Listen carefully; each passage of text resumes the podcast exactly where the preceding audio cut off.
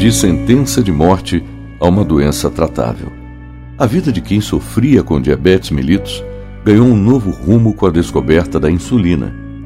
Em 30 de julho de 1921, pesquisadores da Universidade de Toronto, no Canadá, obtiveram resultados promissores com o desenvolvimento de um extrato capaz de reduzir a taxa de açúcar no sangue.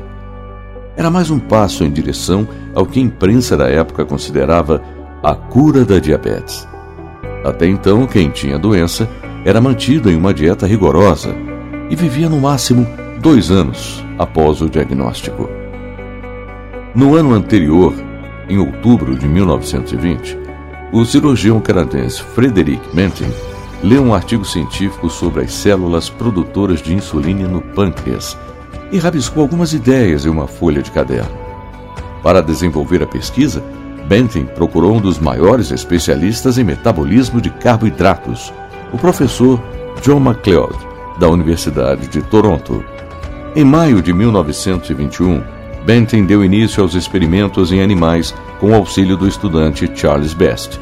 Durante esta fase da pesquisa, enquanto o professor MacLeod empreendia uma viagem à Escócia, o Dr. Benton precisou vender o próprio carro e investir na compra de cães para serem usados nos testes pré-clínicos. No final de julho daquele ano, os cientistas injetaram um extrato pancreático em um cão diabético sem pâncreas e observaram uma queda acentuada do açúcar no sangue. Foi a primeira evidência de que seria possível tratar a diabetes. A novidade foi anunciada à comunidade científica alguns meses depois. Na mesma época, o professor de bioquímica James Collip passou a compor a equipe e trabalhou para purificar o extrato. Internado em estado grave no Hospital de Toronto, o jovem Leonard Thompson, de 13 anos, foi a primeira pessoa a receber a fórmula purificada em janeiro de 1922. O processo foi bem sucedido e os níveis de açúcar no sangue ficaram normais em apenas um dia. Com cada vez mais pacientes recuperados, o tratamento ganhou repercussão internacional e o novo medicamento passou a ser produzido por uma farmacêutica.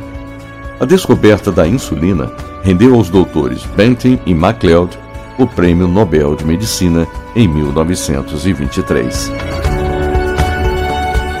História hoje, redação Beatriz Evaristo, sonoplastia Messias Melo e apresentação Dilson Santa Fé.